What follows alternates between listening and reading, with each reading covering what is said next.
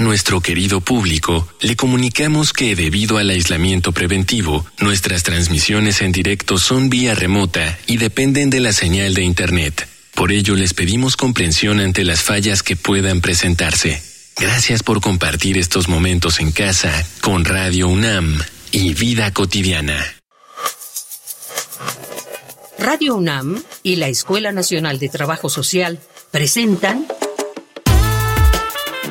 Vida Cotidiana, Sociedad en Movimiento.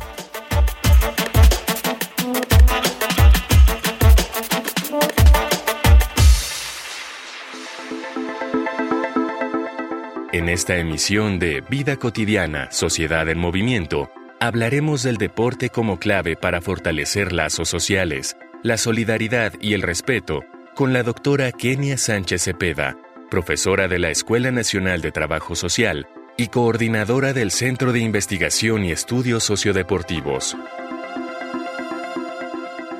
Bienvenidas, bienvenidos. Iniciamos Vida Cotidiana, Sociedad en Movimiento. Me parece que todas las personas que nos escuchan, y así la sociedad en general, conocemos de las grandes ventajas que el deporte tiene para nuestra salud física y mental.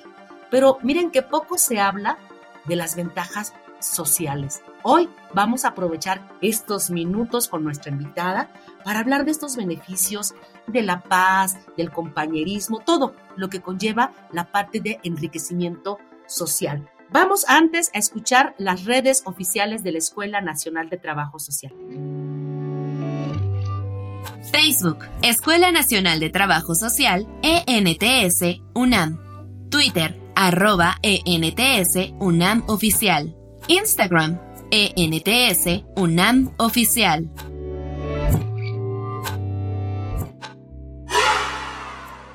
Me da muchísimo gusto recibir a la doctora Kenia Sánchez. Doctora, muy bonita tarde, bienvenida al programa. Gracias Ángeles, muy buenas tardes a todas, todos y todes. Gracias por invitarme. Al contrario, empecemos a, empecemos a compartir, doctora. Si quieres lo podemos hacer por conceptos, ¿no? ¿Cómo apoya el deporte para eh, fomentar el compañerismo, la tolerancia, la paz, la convivencia. Te cedo el micrófono y tú decides si lo abordas por separado o de manera integral. Adelante. Sí, Ángeles, mira, de hecho es un gran reto y eso es lo que hemos estado comentando dentro de el grupo de, de, prácticas escolares que está adscrito al Centro de Investigación y Estudios Sociodeportivos, así también como las áreas que se dedican a brindar servicios deportivos y culturales dentro de la ENS, una gran ausencia en, los conceptos que no tengan que ver con, digamos, el deporte, la, la, kinestesia misma y el deporte, digamos, como disciplina no solamente formativa, sino como profesional. Ahí, por supuesto, que se han eh, dado algunos conceptos pero lo que hemos estado construyendo y lo que también desde la política pública y más concretamente lo que se ve dentro de la Ciudad de México en cuanto a política pública deportiva, pues estaría el eje central de la promoción sociodeportiva, ya sea en sectores, en grupos de atención específica o prioritaria como serían las niñeces, las juventudes, las adolescencias, personas adultas mayores, por supuesto, pero también en lo que nos hemos enfocado un poquito es en promover sociodeportivamente o tratar de que la promoción sociodeportiva sea una herramienta de convivencia familiar o de fortalecimiento de la convivencia familiar. Entonces, el deporte y el, e, ese sería el otro gran eje, digamos, conceptual o, o en donde se enmarca no solamente esta reflexión, sino el trabajo, sería el deporte como derecho humano. Y el deporte como derecho humano implica de alguna manera una reflexión profunda que tensiona lo que actualmente vemos y actualmente eh, también podemos atestiguarlo en las redes sociales, cómo se difunde el deporte, para quiénes se difunde el deporte, que está obviamente muy monopolizado por, por como si el deporte fuera solamente una expresión para que se pueda realizar por parte de, personas jóvenes, ¿no? O, también por cuerpos ya eh, estéticamente eh, casi perfectos, ¿no? Entonces eso es, implica una tensión y en sí misma también implica una tensión con la mercantilización del deporte porque ahí, ahí me parece que hay una tensión importante, digo, no solamente hablando en, términos de conceptos, sino hablando en términos de accesibilidad del deporte como derecho humano de frente al deporte como un, mera, como un mero producto de consumo. Fíjate, doctora, que quiero aprovechar el que nos compartas esta parte de, las distintas expresiones que hay del deporte y, me quiero referir a, un, a, un, a una disciplina, ¿no? A la, del fútbol, ¿no? Con, lamentablemente algunos ejemplos, ¿no? De altercados que hay en, estas justas deportivas. ¿Cómo poder, para rescatar en esos espacios eh, públicos, esta herramienta de convivencia familiar y no llegar a, estas, a estos lamentables ejemplos? ¿Cómo concebirlo? O me interesa mucho esta parte de, convocar a, todas las edades y, que esto sea una convivencia pacífica, disfrutando, ¿no? Una, una experiencia de este tipo. Claro, claro, maestra Ángeles, eso, lo que comentas es algo muy importante y bueno, ya ha sido analizada eh, la situación por parte tanto de periodistas del deporte como de mismas compañeras compañeras y, compañeros académicos de la misma universidad y de otras escuelas que han analizado pues esta situación que lamentablemente se dio en el Estadio Corregidora de Querétaro. Y en efecto, si ustedes revisan, si todas las personas que nos hacen el favor de escucharnos, pues se acordarán de no solamente de estos análisis, sino de las entrevistas que se le hacía al público general en que ese día asistió, digo, las fotografías también hablaban por sí mismas en cuanto a familias completas corriendo, tratándose de proteger y en ese sentido, muchas entrevistas de familias, aunque no eh, fueran del lugar, que no hayan asistido, pero que son asiduas a acudir a los estadios de fútbol, que señalaban eh, no solamente la preocupación, sino la, una profunda tristeza por, por no sentir eh, como un espacio de seguridad y como una posibilidad de poder acudir a ver a, tu equipo favorito de fútbol, no solamente eh, con los amigos, con las amistades, sino con la familia. Es, es un mensaje muy lamentable en, en términos de lo que yo más o menos ya te estaba comentando, ¿no? Es decir, cuáles son los intereses, cuáles son las preocupaciones alrededor de un punto de encuentro, porque finalmente aunque hablamos de los partidos, aunque haya una competencia, una liga en sí misma, gente que, que obviamente está compitiendo por un título, Independientemente de ello, también estamos hablando de un punto de encuentro social para muchas personas, no solamente para las familias, tiene, digamos, otras agrupaciones, amistades, eh, o las mismas eh, porras, antes llamadas porras, ahora pues también mal llamadas o, llamadas barras, barra brava inclusive. Entonces es un punto de encuentro social que desgraciadamente se está viendo trastocada y permeada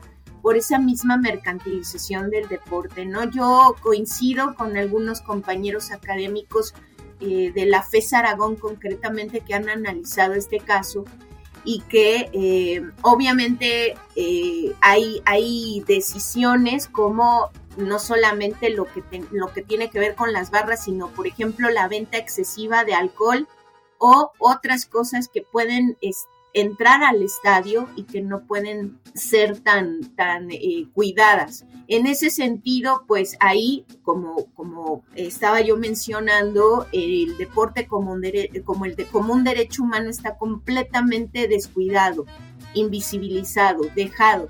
Y no solamente el deporte en términos de quién lo ejerce, sino el deporte también de quienes disfrutan del mismo como una expresión eh, no solamente físico, anatómica, kinestésica, como yo lo decía, sino como una, un punto de encuentro social, como el disfrute, incluso en, el fútbol se ve y hay muchos análisis también que lo dicen, el mismo Monsiváis también ya lo decía, que es eh, un, un, punto también de identidad, ¿no? De construcción identitaria para algunos sectores de la población. Entonces, Em, el deporte, si no lo entendemos más allá de las ganancias o no lo entendemos más allá como un producto que se pueda consumir, pues vamos, va recurrentemente a, tener estos problemas de violencia y también adentro de, la, de los sectores, digamos, de los grupos de personas que ejercen el deporte de alto rendimiento.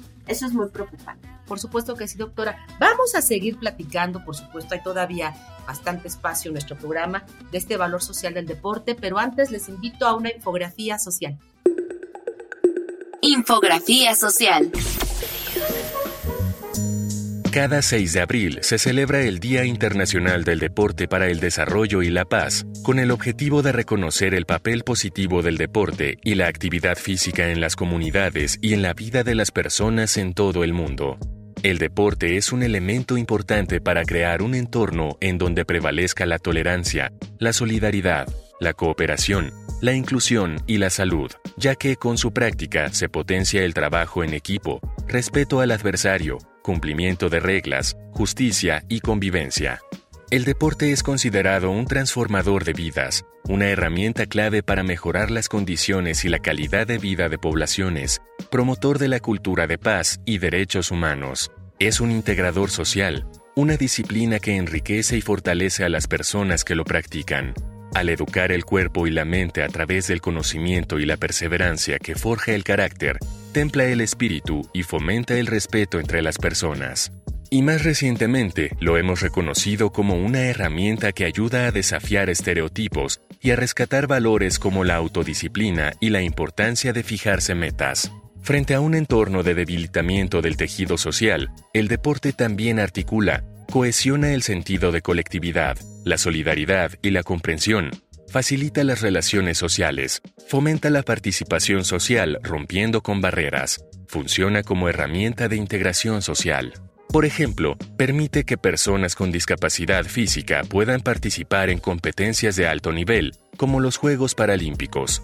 Por ello, se debe promover el acceso a este derecho humano, impulsando su actividad entre amplios sectores de la población ofertando apoyo a deportistas de alto rendimiento, estableciendo instalaciones deportivas apropiadas. Y también, por supuesto, en las escuelas y en espacios públicos seguros, y que estos sean suficientes y amigables con el medio ambiente, cercanos a las comunidades y que permitan el acceso a las personas con discapacidad, asignando instructoras e instructores profesionales para que la práctica del deporte y el acondicionamiento físico se desarrolle en forma adecuada. En la Declaración de la Agenda 2030 para un Desarrollo Sostenible, se reconoce aún más el papel del deporte en el progreso social como un facilitador importante del desarrollo sostenible.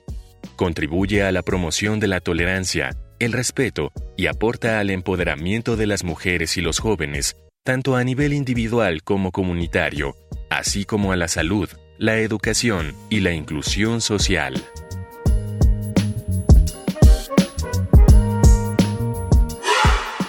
Estamos platicando con la doctora Kenia Sánchez, ella es coordinadora del Centro de Investigación y Estudios Sociodeportivos y voy a aprovechar que está aquí con nosotros eh, para que nos puedas poner algunos ejemplos. Este, a mí me, interesa todo este amplio espectro ¿no? de lo que implica este derecho al deporte, pero también estos espacios de convivencia social que no deben, no deben olvidarse. Al interior, doctora, cuando, cuando se conjunta un equipo, cuando las personas, independientemente de la edad, eh, deciden cómo, cómo empieza a generarse estos espacios de cohesión y de convivencia, primero con los, con los equipos. Sí, esto es muy importante. Bueno, yo no, eh, no sé si eh, también a, todas las expresiones de la práctica deportiva eh, pudiéramos llamarle equipos como lo conocemos en el deporte representativo, pero me gustaría, por ejemplo, hablar de un ejercicio eh, de identificación dentro de Ciudad Universitaria que hicimos con el grupo de prácticas escolares en el 2000, iniciando el 2020 antes de la pandemia, en donde identificamos rutas a partir de la apropiación que las personas ejercitaban o expresaban en diferentes puntos del espacio público de Ciudad Universitaria, ¿no?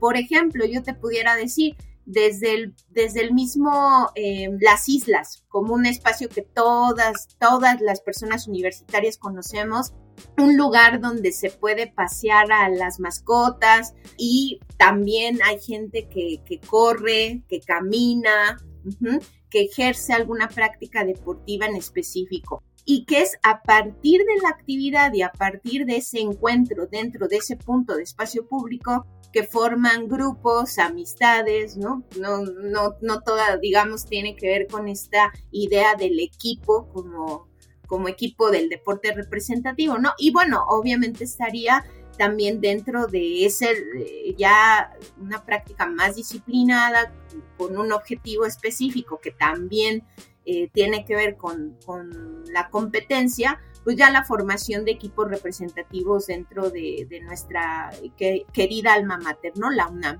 Y que eh, también ahí es importante también decirlo, hay que hacer, o sea, el mero, la mera práctica deportiva en sí no traduce o no quiere, no, no, no es sinónimo de que los equipos como grupo eh, puedan fortalecer esas relaciones sociales al interior, ¿no? Ahí se tiene que hacer un trabajo también mucho de, grupos, ¿no? En lo que pues, podríamos rescatar dentro de nuestra metodología de trabajo social de, de, grupos implícita en el ámbito deportivo, pues también un rescate muy importante que se ha venido haciendo con algunos, algunos grupos, ¿no? Y que también ahí encontramos pues algunas cosas importantes, ¿no?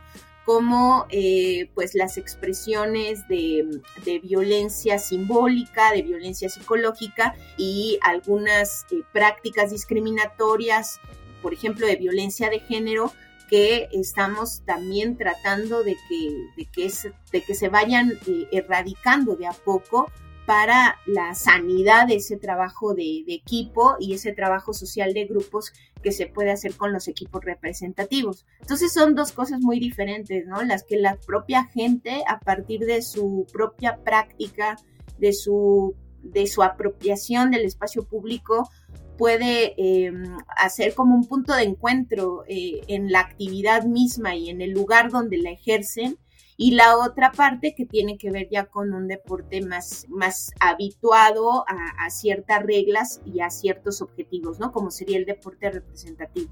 Quiere decir entonces, doctora, que también estas expresiones de distintas actividades físicas están consideradas como parte de este derecho humano que tú, que tú referías al principio, el derecho al deporte, independientemente de que sea competitivo? Por supuesto, sí, por supuesto porque si no igual, ¿no? Eh, nos quedamos como en la, en la idea de quiénes pueden hacer deporte y quiénes no.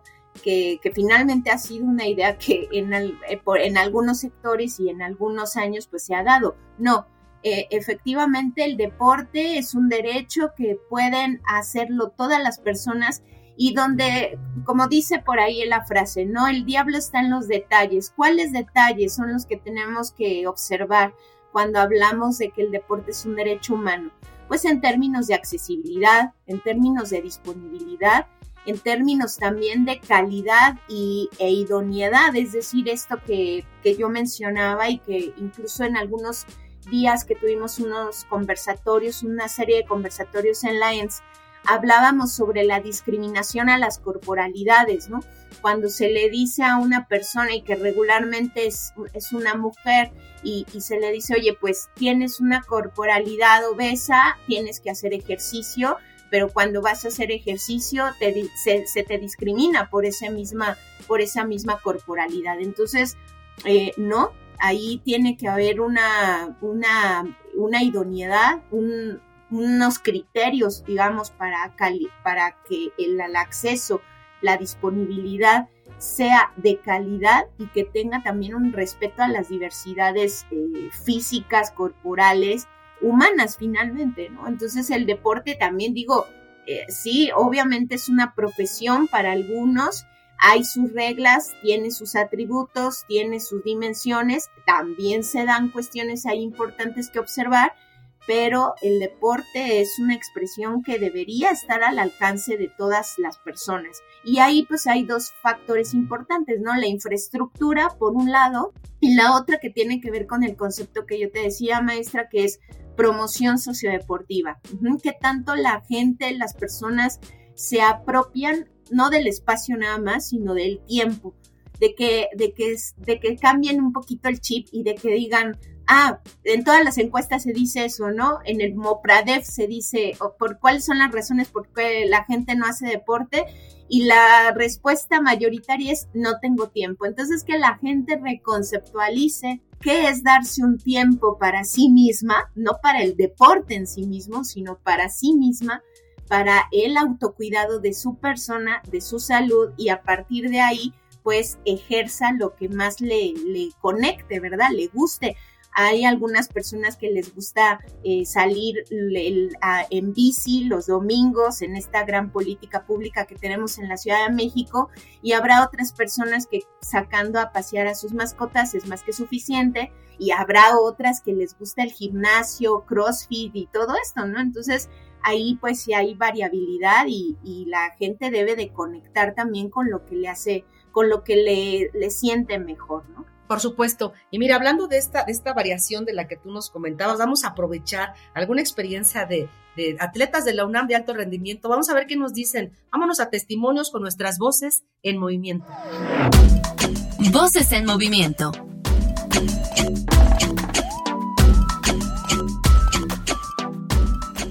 Hola, yo soy Juan Valentín Vargas Marcos. Actualmente estoy estudiando la licenciatura en Trabajo Social en la Escuela Nacional de Trabajo Social en la UNAM. Asimismo, practico el deporte de básquetbol sobre silla de ruedas. Practicar un deporte es muy importante y yo que en especial practico básquetbol sobre silla de ruedas, pues ya que tengo una lesión medular, por lo tanto una discapacidad, en principio me ayudó a desarrollarme de manera personal porque me motivó a querer desarrollarme tanto en el ámbito mismo que es el deporte, tanto en el ámbito educacional, en la convivencia día a día. Eso me motivó ¿no? a querer seguir desarrollando mi persona como tal, porque me inspiró a, querer seguir logrando distintos objetivos. El valor social que tiene el deporte en general, pues creo que le permite pues a las personas que tengan yo creo que solidaridad. Y bueno con respecto al deporte adaptado por ejemplo en mi caso pues el básquetbol sobre silla de ruedas sí tiene un gran valor social porque permite que cuando otras personas personas que no tienen ninguna discapacidad o que juegan algún deporte incluso convencional pues permite tener esta amplitud y pues que haya no sé empatía y solidaridad hacia las personas con discapacidad les permita ver que las personas con discapacidad pues nos podemos desarrollar de igual manera que todas las personas en general. Sí, definitivamente les recomiendo a las personas que practiquen algún deporte, cualquier tipo de deporte, ya sea individual o sea en equipo, porque les permitirá tener una visión distinta de su misma persona, de de la sociedad, de su, de su entorno en el que se desarrollan, o incluso como a mí, ¿no? Que les permitiera motivarse a, seguir desarrollando distintas actividades, tanto en el presente como hacia el futuro. Estamos ya entrando a la recta final de nuestro muy bonito programa y queremos aprovechar además de lo que nos comentaba la doctora acerca de esta, de esta sensibilización que debemos de tener. ¿Cómo hacer para poder eh, mejorar como a partir de la academia, qué propuestas podrían darse para que hubiera políticas públicas más efectivas para promover este sentido social del deporte. Sí, pues mira, yo creo que, bueno, en términos de política pública, me parece que em, en la Ciudad de México se, desde hace algunos, algún tiempo, y ahora se está fortaleciendo mucho lo que es el deporte comunitario. Ahí tenemos mucho que aprender. Digamos que la, política pública no solamente es una idea teórico-conceptual, sino se aplica todos los días y eso pues muy bien el funcionariado lo sabe, ¿no? Entonces ahí en términos de academia me parece que tenemos que generar sinergias y esfuerzos con las instituciones responsables de garantizar al deporte como un derecho humano y poder sistematizar estas experiencias que se están dando, por lo menos de lo que conozco, eh, dentro de la Ciudad de México y que seguramente es un modelo que se ha tratado de replicar en otros espacios fuera también del circuito de la educación pública, que sabemos también ahí hay una hay una fuerte apuesta por eh, posicionar al deporte como una opción de vida, de profesión, una opción técnica de formación, pero también una opción de, promoción eh, del deporte a nivel comunitario, ¿no? Fuera de eso, este, este, este programa o esta concepción del deporte comunitario creo que tenemos que sistematizarla, creo que tenemos que generar esa sinergia para poder fortalecer estos prototipos, estos programas que puedan ser replicables a otros eh, lados, ¿no? Y pues también concretamente lo que tiene que ver también dentro de nuestra misma academia, eh, Ángeles, porque eh, a veces pensamos que los conocimientos solamente son adquiridos por medio de nuestro espectro mental y creo que una de las grandes enseñanzas del deporte, así como también del arte, es que eh, hay conocimientos que se pueden adquirir no solamente de manera de, por parte de la razón, sino también por todo lo que es la, entidad eh, sentipensante de nuestro cuerpo, ¿no? Entonces, tan es importante leer, es importante hacer análisis, es importante todo lo que hacemos eh, de manera científica, pero también es importante que caminemos hacia la, eh, hacia la visibilización de que tenemos que adquirir otro tipo de conocimientos, el corporal, el kinestésico, el, los somáticos, y que para eso el deporte nos ayuda mucho, ¿no? Entonces también promover al interior de nuestras escuelas para que se vuelvan espacios no solamente de adquisición de conocimiento mental, sino de, un conocimiento más integral, físico, emocional y mental, por supuesto. Cerramos con esta, con esta última intervención de tu parte, doctora, que la verdad nos motiva muchísimo. Me encantó este, este cierre de programa con esta, con esta invitación y este exhorto, todos los beneficios, muchísimos, ¿no? Eh, del deporte como, como derecho humano. Quiero agradecerte a nombre de la Escuela Nacional de Trabajo Social, por supuesto, de Radio UNAM, el que hayas estado con nosotros. Gracias, doctora, y verdad que muchos éxitos en esta, en esta coordinación de este importante centro. Quiero agradecer a quienes hacen posible en producción nuestro programa, nuestra productora Ivonne Gallardo, en la información Carolina Cortés, Carla Angélica Tobar, la coordinación de Roxana Medina, en especial a todas las personas que nos sintonizan cada viernes. Yo soy Ángeles Casillas, confío en que podamos coincidir en nuestra siguiente emisión. Hagan un excelente fin de semana. Vida cotidiana, sociedad en movimiento. Es una coproducción entre Radio UNAM y la Escuela Nacional de Trabajo Social.